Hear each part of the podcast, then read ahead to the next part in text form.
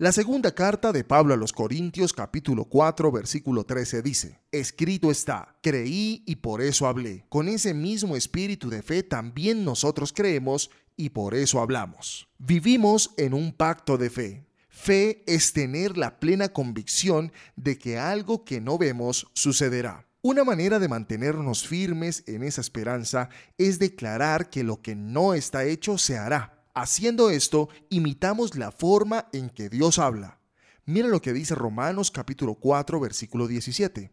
Así que Abraham creyó en el Dios que da vida a los muertos y que llama las cosas que no son como si ya existieran. Confesar no es un acto de positivismo con el cual atraes cosas buenas para ti. La confesión es una declaración que confirma lo que Dios ya hizo por ti. Con tu confesión no manipulas a Dios. Con tu confesión reafirmas la voluntad de Dios para tu vida a través de la fe. Recuerda que lo que confiesas tiene que estar ceñido a la palabra de Dios y debe dar gloria a Jesús. Mira lo que dice primera carta de Pablo a los Corintios, capítulo 10, versículo 31. En conclusión, ya sea que coman o beban o hagan cualquier cosa, háganlo todo para la gloria de Dios. En esta hora te invito para que cierres tus ojos y hagas esta oración conmigo. Amado Jesús, te damos gracias en este día porque a través de una buena confesión puedo reafirmar tu voluntad sobre mi vida.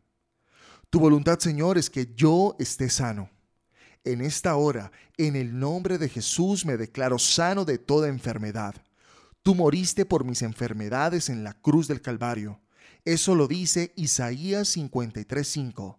Gracias Señor por la sanidad divina. Tu voluntad Señor es que yo ande en prosperidad. Eso dice la palabra en segunda carta a los Corintios capítulo 8 versículo 9 y no una prosperidad falsa como la que pinta el mundo acumulando riquezas y gastando sin parar. La verdadera prosperidad es tener para todo lo suficiente. Por eso hoy quiero darte las gracias porque en abundancia o en escasez todo lo puedo en Cristo que me fortalece. Gracias por el alimento que a diario me das. Tu voluntad, Señor, es que yo tenga paz en medio de la tribulación. Tu palabra dice que el gozo del Señor es mi fortaleza, que si tú estás conmigo, no hay nadie en contra de mí. Tu palabra dice en Filipenses 4 que debo alegrarme en todo tiempo y que no debo inquietarme por nada, y que si tengo alguna petición, te la haga por medio de la oración, y prometes que tu paz, la paz que sobrepasa todo entendimiento, estará conmigo. Señor Jesús, haz tu voluntad en mi vida, porque a los que amamos a Dios, todo nos ayuda para bien. Amén y amén.